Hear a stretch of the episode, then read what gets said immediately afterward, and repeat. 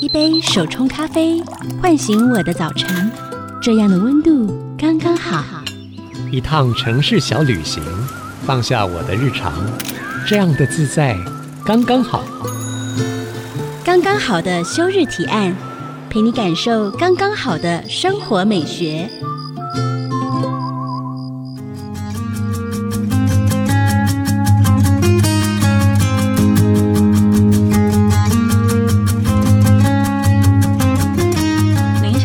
听的是 IC 之音主科广播，刚刚好的休日提案，我是主持人邱逸轩。大家这周过得好吗？刚刚好的休日提案呢，就是希望大家在工作之余，可以试着体验看看各种不同的生活滋味，找回身心平衡的模样。就让我们从喜欢此时此刻的自己开始吧。今天带来休日提案的是毛线森林的创办人利友。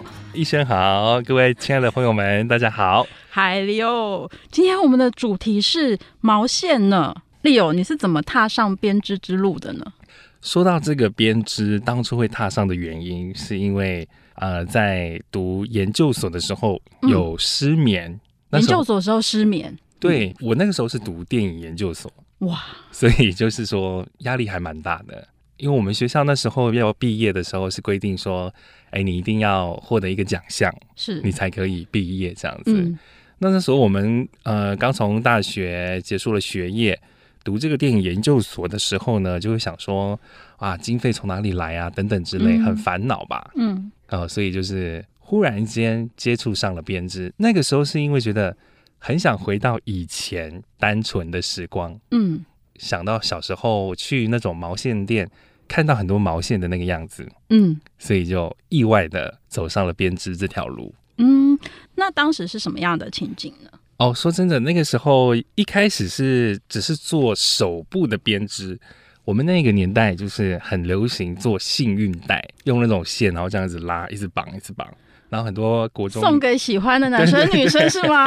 然后听说断了之后，如果幸运带你戴在手上断了，那个愿望就会实现。你有没有经历过那个年代？没有，不好意思，没有人说我幸运带，哭。那个时候就是有这样子的一个风气吧，在我们国中的时候、嗯、是，所以很多人他就是做这个幸运带，然后老师在可能在上面上课啊，然后很多女生就在下面抽屉里面是绑这个幸运带。所以那个时候是先从这个幸运带玩起，嗯，然后玩一玩之后，有一天那个老板娘就问我说：“哎，你不要再玩这个了，你要玩到什么时候？一直绑这个幸运带要送给多少人啊？”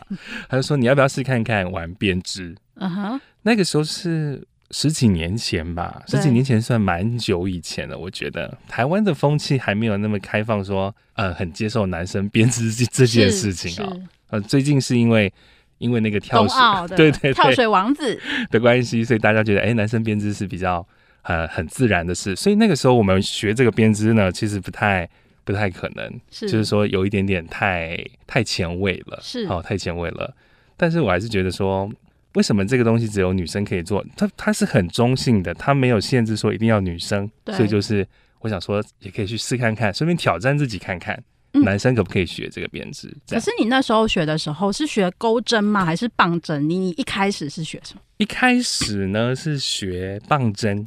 棒针？对，一开始是学棒针。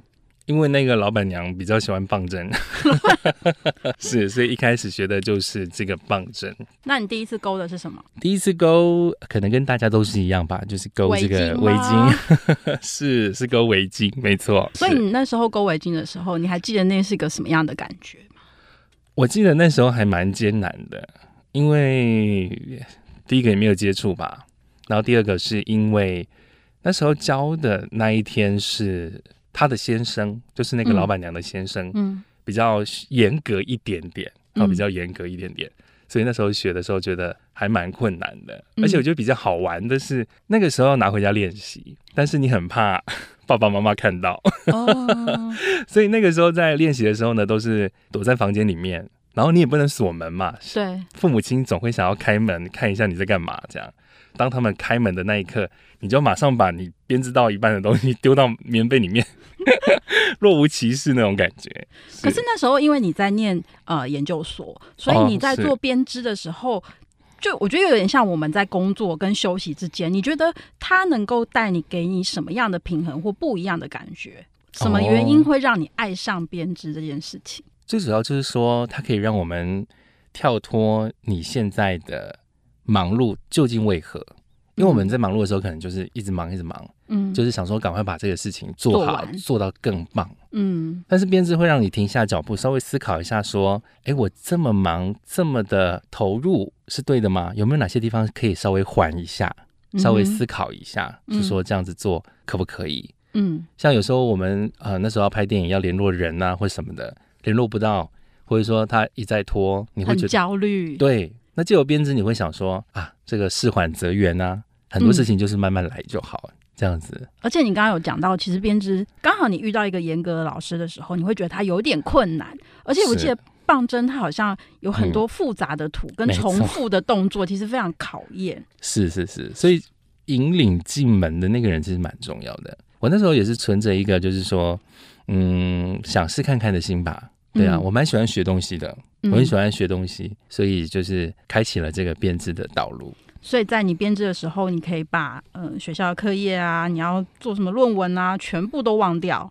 嗯，稍微抽离一下，就每天花个半小时到一小时抽离一下，然后再回来看你自己原本的忙碌，会更清朗。我觉得还不错了。最近是不是有掀起一股手作风潮呢？因为你你刚刚说你接触的时候其实是十几年前，然后你开启了，因为生活的关系开启了你一个接触。可是到现在你真的从事编织为你的工作的时候，你自己感觉这一路有什么样的变化？嗯，变化太多了。就像我们刚刚所讲那个 Tom Daley 跳水选手，嗯、这个男生编织好像很容易被看到了。嗯，好，那再加上这几年这个网络媒体的这种发达，嗯，很多人都可以看到这个 IG 上面或是脸书上面男生编织的这个风潮哦。那甚至在这个编织界里面啊，不管是台湾或是日本西方，他们都会有一个西先生，就是一个很有名的一个编织人。嗯，他就是一个男生啊。嗯。在十几年前，并没有这样的风气，所以是落差蛮大的。那这几年啊、呃，蔡依林啊，嗯，蔡健雅他们自己都会分享这个编织的作品，嗯，那以至于说，哎，越来越多人想要加入这个行列。那我觉得是很好的一件事情，嗯、因为编织是可以让人停下脚步，稍微思考一下，然后又可以舒压，是一个很正当的休闲活动，这样。嗯，那你曾说你是一个很浪漫的人，那你觉得编织这件事情很浪漫吗？嗯，很浪漫，我倒觉得。怎么说呢？因为它它属于很安静的一件事，然后它属于很独处的一件事情，并不是每一个人在生活当中需要安静或需要独处，他也可以过得一天又一天。嗯，但是他如果选择一天花。一个小时、两个小时去做这件事情的话，生活会很多不一样的地方。像我很多学生，他们都是在忙完家务，可能到晚上十一点、十二点的时候会赖问题问我说：“嗯、老师，这个地方怎么做？什么的？”十一、十二点。那那时候如果我没有睡觉，我会回啦，因为我可以理解他们就是已经忙了一整天吧。好，妈妈上班带小孩，忙完了，大家都睡了，他终于有时间可以做他自己想要做的事情的时候。他遇到了困难，嗯、我们是可以帮助他的，所以他其实蛮浪漫的，我倒觉得，对。而且特别在现在这个就是科技这么发达的时代，你可以丢下手机，或是丢下、呃你身边烦心的事情，然后给自己一段时间，我觉得是非常难得。所以，也许这可能是现在编织很流行的一个原因。哦，对，说的很好，可能是这个关系，大家会更去重视吧，或者说更觉得他有一种不一样的感受。可以跟自己对话，没错，没错。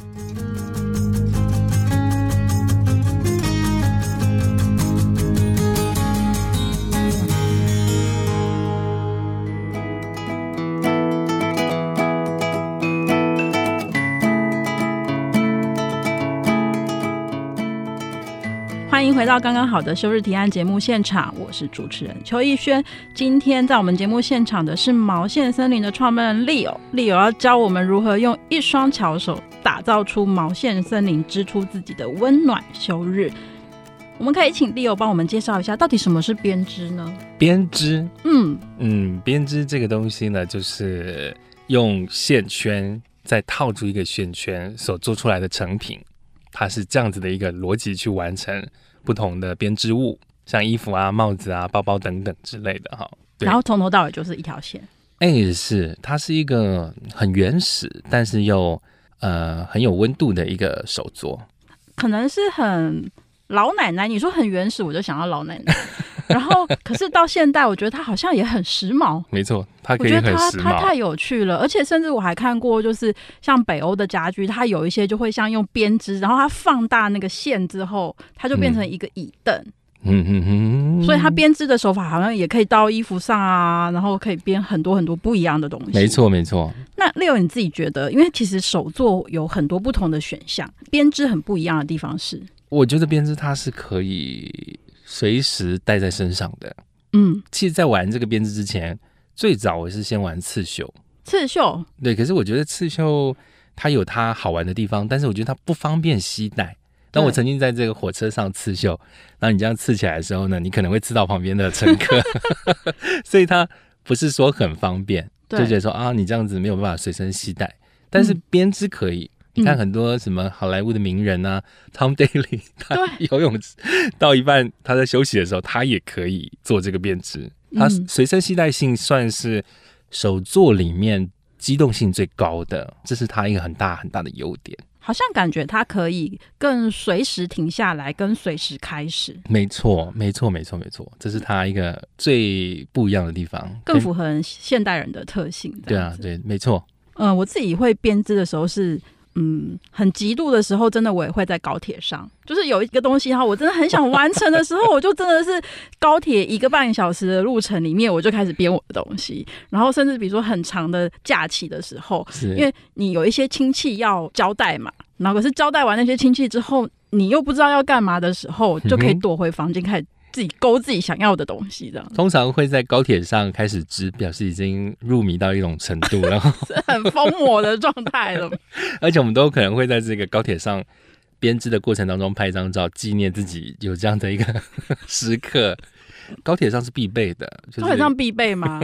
所以我是标准版。对，然后捷运上也是需要织的。哦，捷运上我倒没有看过有人织。这个可以分享一下，有一次，呃，我坐捷运来上课。是上课的时候要去教学生。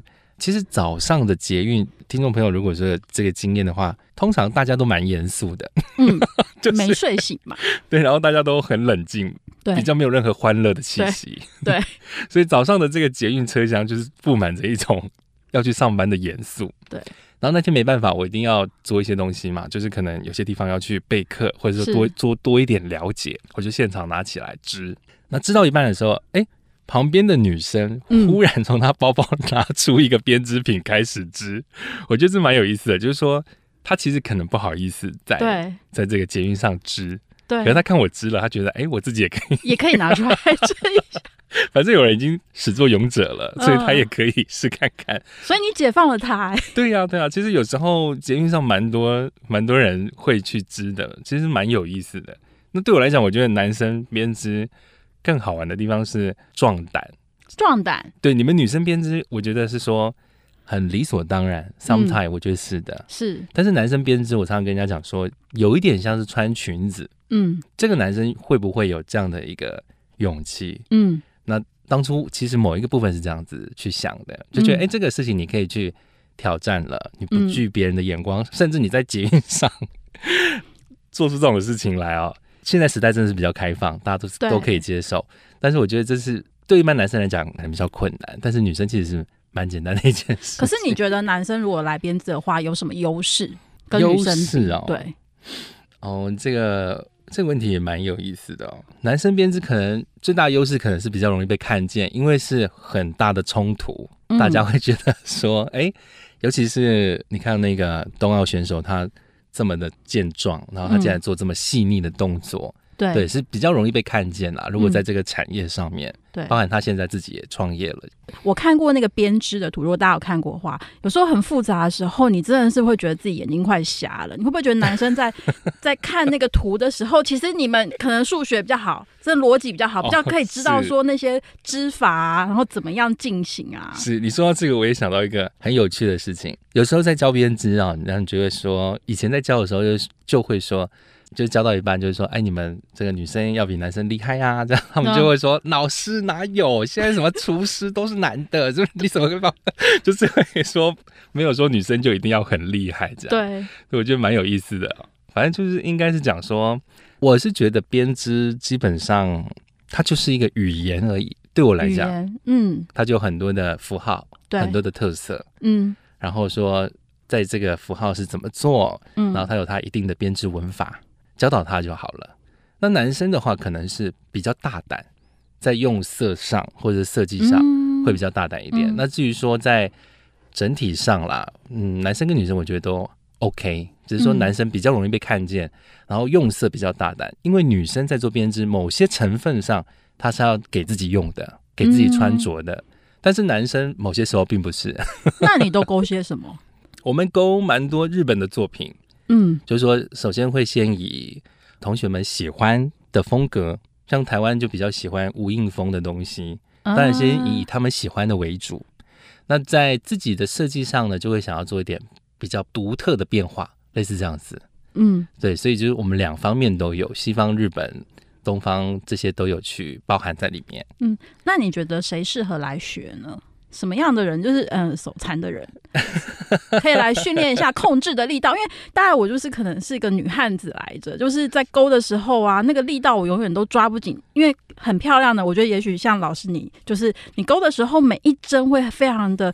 整齐漂亮，然后但是可能我本人呢，可能比如说今天勾的时候动就会比较大，手就会比较松，然后到了明天也许手就会比较紧，然后看起来就会参差不齐。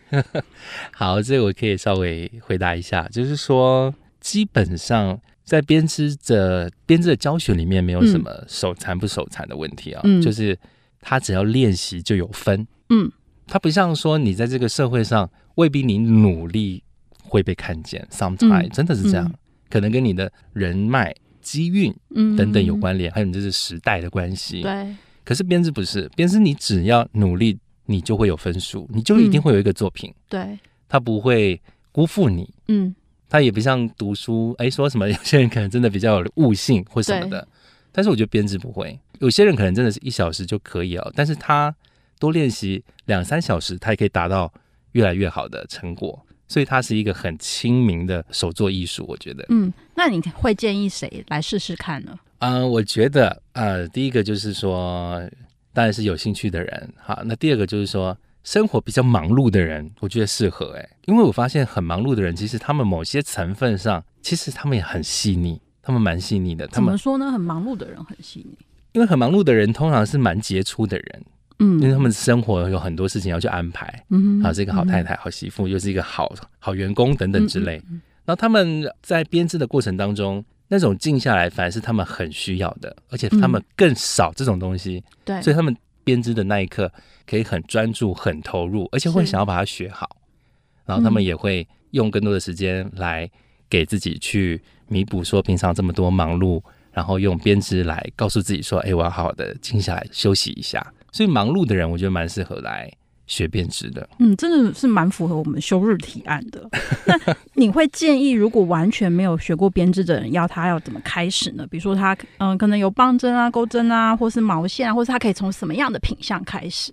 哦，这个其实现在我们针对这样的一个族群啊，有做这个线上课程的安排。线上课程，对，就是一个完整系列的影音课程。嗯，嗯，他们就是可以看了这个影音课程。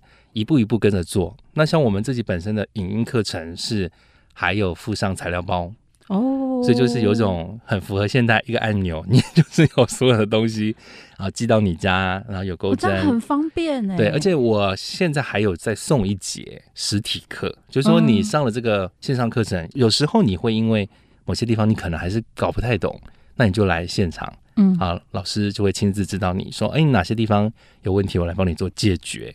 嗯，那不会的时候可以带过来问。嗯，所以其实大家会是从，也许是从品相开始，就是我可能看到这个品相我很喜欢，然后他可能就会有一个完整的材料包，然后跟学习的过程这样子。对，因为整个整个线上课程大概有十个作品，你就可以慢慢的跟着学，嗯、跟着做。所以我觉得这是可以的，在这个时代，影音的时代，这个是蛮不错的入门方式。嗯，谢谢 Leo 精彩的分享，我们休息一下，等等回来。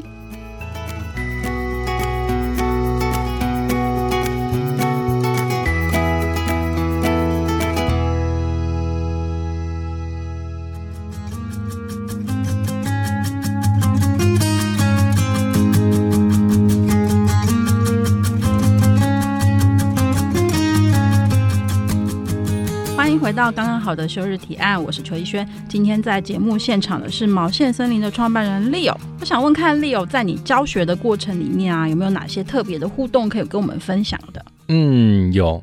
说到这个，其实也会让我想到说当初创业的原因。我觉得教学这件事情是很真实的，这件事情会让我的人生很真实，嗯，很踏实。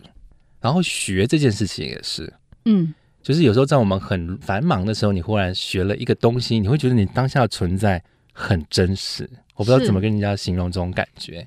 而且因为最特别的编织是真的是从零到一，哎，yes，所以就是会有很 real、很当下的那种感觉。对，就是一种存在，就是说，哎，我存在了，就是有一种我很强大、明显的存在感。而且我付出时间是看得到东西的。哎，对对对对对，说的很好。对，就是那种感觉，就是哎，真的有。我真的有那种感觉，跟跟我们一般生活不太一样，所以那个时候会觉得教学是一件很实在的事情，所以投入这个产业，嗯哼，所以自然的而然在这个互动当中，我觉得是很有温度的。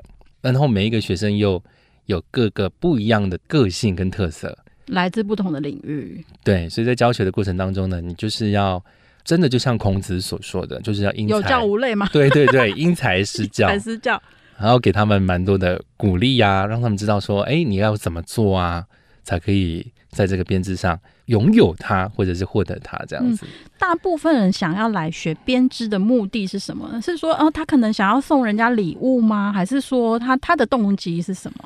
送礼物是会有，但是据我的观察，嗯、多半都是因为东西很漂亮。嗯，编织品的这个质感还是跟这种。呃，工业下的这种现成品的质感有蛮大的落差。嗯哼，编织品的东西穿戴起来就是真的很好看。嗯，那大部分来学编织的女生呢，都是因为被这个东西所吸引。它很流行，它有些版型啊，或者是设计是很流行的。而且我觉得有一点蛮有意思，就是说。好像有时候我们不会去关注现在哪一个品牌的衣服是最流行的。对于某些家庭主妇来讲，这件事情可能很遥远，是他们根本不敢梦想这件事情。嗯、但是可以借由编织做出一件当下最流行的这个衣服的那一刻，他会觉得很有成就感，嗯、那个感受不太一样。嗯，所以这是他们来学的某个部分，是觉得说，哎，可以织出一件很漂亮的衣服，嗯，啊，或者是做一顶帽子。好，让自己漂漂亮亮的，百分之五十到六十是这样子的原因啊，嗯，但是也快将近一半是因为送人，嗯，其实蛮多人是送给别人的过程当中获得快乐，嗯，而且每年都会有发起这种啊编织啊赠送给这个就是独居老人的活动，哦，有这样的活动，对对对，然后蛮多人都会因为这样而织好多东西送给这些独居老人，所以就觉得说，哎，赠予的过程当中也是可以获得很大快乐。嗯，那所以在你教的过程里面，有没有哪些学生或是哪些互动让你觉得印象特别深刻的？嗯，有，真的蛮多的。我自己都会把这些故事写在我的这个脸书上面。嗯、我自己写了一个编织日记的故事，哈，我们的脸书就是这个毛线森林的脸书。嗯，因为每个同学他们都会有自己的一个故事。嗯，像我当初来学编织是因为失眠。嗯，那他们可能也有他们的原因，当然不可能第一节就去。就去问啊，或是去了解，就是会很自然。可能某一天织着织着，大家就忽然分享起自己的生活，嗯，类似这样子的特色。像有些人可能是因为，举个例子来讲好了，他有一个癌症的妈妈，嗯，在医院顾的过程当中，其实也是蛮心烦意乱的，是，然后也不知道跟妈妈要干嘛，对。可是他每次在编织的时候，妈妈就会在旁边看，嗯、就会觉得说，哎，这个小时候他也会，对。然后妈妈会专心的看他织，所以母女之间的互动多了，而不是说哎，女儿看手机，然后妈妈也看手机，不是，是可以借由编织让母女之间有一个新的互动。嗯，织好之后可以让妈妈戴上这个帽子，对，因为可能化疗之后头发掉啦，嗯，所以这个是一个很及时的温暖。而且转化了当下就是在医院的那个情境，没错，嗯，所以就是说，在这个编织的过程中，有很多很多感人的故事在，可以再跟我们多分享一两个吗？可以啊，呃啊，有一个我印象蛮深刻的，就是她来学编织的时候，她其实算是啊、呃、比较成熟一点的女生，大概四十到五十岁之间。嗯当他们来学的时候呢，他来可能已经很久没编了。那借由现在的网络媒体的关系，可能看到这些东西，他想要回来试一试，是，然后就来上课。然后他一织的时候，你知道会感受到一个人的光芒，他发光了。对，然后我就说，哦，你现在织起来就有一种好像在发光的感觉啊、哦。那个怎么形容？就是说他很久没摸了，但是他可能曾经有一段时间都一直在织。是，他算这种四五十岁这些女孩子呢，她们。在某个时候，那个年代，好像听说就是 一定要学会编织，好像才是一个好太太的那种感觉。新娘课的 新娘教室的概念。对，所以他们那个时候小时候啊，就是呃，妈妈会编织，小女儿在旁边看，就会说：“妈妈，这是什么？我也想要学。”嗯，类似这样子。嗯，所以她就会在织的过程当中，她想起她以前的这个时刻。嗯。好、哦，我就说，我就是，当然是比较说，哎，你现在在发光，哎，你织起来感觉非常的兴奋。嗯，他说，对啊，因为我现在织着织着，觉得自己好像回到国中国小的那个阶段，就是好像瞬间回到二三十年前之前啊。嗯，不过他之后也跟我透露说，这也是让他想到他自己的妈妈已经过世了。嗯，好，妈妈过世了，因为他织着织着就想到说，以前都是他妈妈教他的。嗯，他妈妈教他这个怎么做怎么做，嗯，他自己现在回想起来说，哎，织着织着想到以前跟妈妈在一起的时光，嗯，然后他也是学了一段时间之后呢，也把这个编织交给自己的女儿，嗯，一直这样子传承传承下去，所以编织是一个很有意思的互动，那也常常看到母女之间一起来上课，哦，真的吗？嗯，那我也蛮羡慕他们的。母女那个女孩子是多大？大概大学生。哦，那很大。啊。对，我觉得虽然我不是女孩子，但是我看到这个画面是会感动的。假设有一天女儿出嫁了，是。她会回想起来，就是妈妈曾经愿意陪着她一起来，嗯，不管是妈妈喜欢，或是女儿喜欢，或是两人一起喜欢，嗯哼，女儿跟妈妈之间的互动，我觉得很可贵，嗯，而且是越来越可贵，在这个时代里面，真的就是在这个编织的过程里面，好像不管是。你想送礼物给谁？也许是你在跟自己对话，然后我觉得那个呃相处的过程，跟自己相处、跟别人相处的过程是特别难能可贵的。对啊，而且其实我们常听到很多呃中学之后的女儿，他们都会聊啦，他们会聊女生中学之后跟妈妈讲话其实很少了，就是就是比较少互动，但是自由编织，两个人又可以在一起，嗯，然后说这边这边你应该怎么做，然后那边应该怎么做，啊，两个一起互动。然后我觉得这过程是很好的，而且你可以一直感受到妈妈的爱，很棒哎、欸，很棒，很棒，真的很棒。那我很好奇哦，最近有没有流行编哪一些东西啊？有，最近很流行做一些名牌的类仿。名牌类仿什么意思啊？就像蔡依林她之前做了一个类 Prada 的帽子啊，对，那种编织帽。那因为这几年很多名牌都会在夏天的时候做这种编织的东西。夏天出编织的东西，对对对，那你也知道那种东西可能都是两三万起跳，对。但是借由编织，你可能很快就可以以比较平民的价格啊，亲民的价格拥有它，对。所以呃，现在这种东西非常的流行，大家都会把它拍成影片分享啊。啊，我们之前也有做这个 Prada 的帽子，嗯，就是类仿，因为。蔡依林她戴了一顶，然后蛮多同学指定说我们要学这一顶，嗯 哦，真的名人效应。对，所以我们也哦好啊，教你怎么样去制作这一顶帽子，这样子。那除了帽子之外呢？帽子之外最受欢迎的，以棒针来讲还是围巾啦，围巾。那钩针来讲应该是包包，因为做围巾给自己喜欢的人也是很多人的一个回忆吗？就是、嗯、或者是说一个。呃，不知道是什么样的状况之下，有可能是媒体的影响下吧。这日剧、韩剧，对，总会有一个女主角 织个围巾送给心爱的人。真的，其实这也是可以想象的，因为天气冷的时候，你想要为对方做些什么事，嗯、围巾当然是最重要，而且是最需要的。所以一条大概要够多久啊？呃，要看它的程度。那基本上比较快的话，钩针一个礼拜就可以完成。哦，钩针一个礼拜就可以完成。对，钩针蛮快的。那棒针就比较久一点。所以大家过完夏天之后就可以开始准备钩围巾了嘛？冬天才能收成。对，尤其是棒针的围巾。那你自己织过什么最疯狂的东西？织过一件非常非常大的披肩。非常大是多大？就是男生可以围起来，然后打开像一个孔雀一般的，大概织了快一年的时间。多长啊？多长啊？两公尺长。对，两公尺以上。对，今天没有带过来，它非常的长。怎么会想要织那个披肩？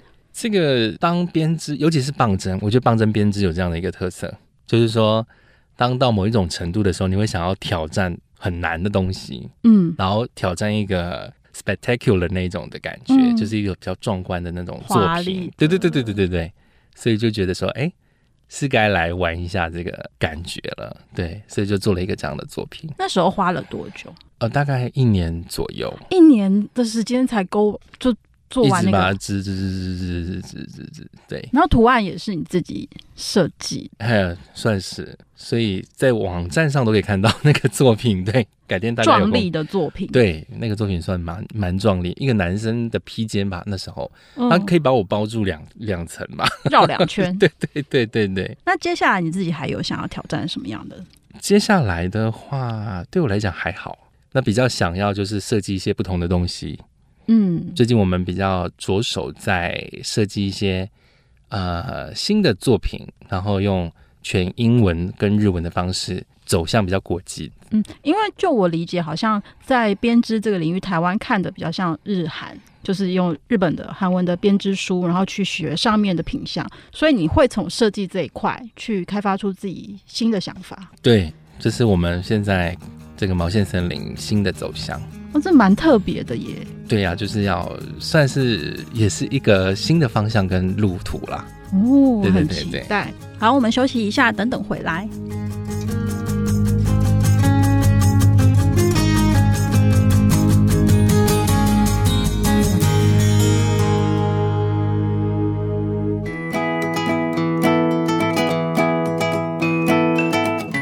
到刚刚好的休日提案节目现场，在我旁边的是毛线森林的创办人 Leo。Leo，我想问你，到底为什么取名叫毛线森林啊？哦，这个原因是因为希望自己的这个工作室是种类繁多的，就是毛线是很多的，嗯、不是受限于某一间这样子，是给大家很多的选择。然后像我们小时候的童话故事一样，走进这个糖果屋。森林里的这个糖果屋，看到缤纷满目这种感觉，所以觉得取作森林的原因是这样，包罗万象。嗯，所以每个人踏进毛线森林都可以找到属于自己那一颗甜蜜的糖果。对，他们都会说自己是误入丛林的小白兔，然后 然后就开始迷上编织了，这样子。那很棒啊，有很棒的那个一个疗愈在里面，对，疗愈的过程。可是我大概知道，Leo 之前是媒体人。是如何毅然决然 踏进毛线的领域？其实，在我们这一个行业当中，也有几个是做媒体，然后来从事做这个编织的这个行业。因为媒体人压力特别大嘛。对，就像我刚刚讲的，好像说比较急忙的人，对，比较忙碌的人，对，他其实反而更喜欢、更更投入这种可以难得有一个缓慢的时间。所以我记得好像有一个的创业者也是媒体人，做我们毛线这个行业在台湾。嗯，对。那呃，我会离开的原因，离开媒体来做这个毛线，是因为某一个部分是因为觉得自己的年纪吧。嗯，我虽然自己也不是说真的年纪很大了，是差不多四十岁，但是某一个时候就觉得，哎，自己是不是年纪比较大了一点？嗯，然后再加上，哎，我喜欢跟人真实的互动。嗯。就是我们刚刚好像有提到关于学习这件事情，对，就是教学会让彼此都有很真诚的感觉，嗯哼，而且在一般的社交生活里面比较少有这样的过程。那我们做媒体的可能比较多是像这样子的访问，嗯，但在教学过程当中，就是哎，好像回到小时候的那种单纯感，嗯哼，尤其在学的过程里面，嗯，某一个年纪忽然觉得说，再怎么辛苦，好像。教学是对我来讲是觉得可以坚持的事情，就觉得说是可以让我觉得哎很踏实那种体验，并不是每个人都可以啦，或是每个人都喜欢。对，因为教学，我觉得呃，面对不同的学生、不同的背景，也许你可能要很有耐心。对呀、啊，而且我觉得教学某部分对我来讲，它有一个重点就是言谈很重要，言谈很重要，就是说你要怎么样去。激励你的学生，或是让学生知道他做错了，我没有办法讲的很直接。那你遇到我这种天兵的怎么办？就是永远第一排二十五针，到第二排的时候是二十四针，或是二十六针，永远都对不起来的时候，应该是说，呃，不讲的很直接，就是说我们会稍微修饰一下，就像你刚刚讲说你帧数不对，就说哎、嗯，你这边帧数错了哦，来我帮你看一下哪里有问题，好，我们一起来解决吧，嗯、类似这样子，就是说好像跟你一起前进的感觉。但是，嗯，某些教学可能会比较。直接吧，就类似说，哎，你做错了，你就是拆掉。可是其实学生不一定会受挫啊。对，某些时候他可能会受挫，他会觉得说、嗯、啊，怎么样？因为每个人很难去预料他的敏感程度到哪里。嗯，我觉得上实体课有实体课的好处是，老师就在你旁边，然后你在学的过程中，你可能会不经意聊起生活琐事，或是我今天的心情，然后工作上我家里遇到什么样的事情。可是如果你不想要跟那么多人接触，也许线上课对对我们来说也是一个很好的选择。我可以挑我自己可以的时间，我想要的时候看着线上课程，然后我就可以开始学习。那因为 Leo，你其实很早之前就进入这个领域了，然后一路到现在，你自己创了业三年多，毛线森林。那你觉得，因为这件事情，你自己有开发出什么样不同的技能吗？有啊，像你刚刚讲这个线上课程跟实体课程，我们就是有想到，所以我们两个都有去做。那经过这个呃创业之后，学到很多的技能啊，包含剪影片啊。剪影片，啊、对，剪影片可能我本来就会，但是你必须要把它变成一个线上课程，你可能就要更专精一点，把它剪得更好一点。嗯、然后还有就是拍照吧，拍照也是要多去练习的。嗯、一个作品的完成，呃，有时候照片拍得漂不漂亮，非常的关键，嗯、不只是重要，而且是关键了。因为现在就是一个视觉的时代。对啊，尤其是很多人都是滑滑手机，滑滑滑到哪个作品。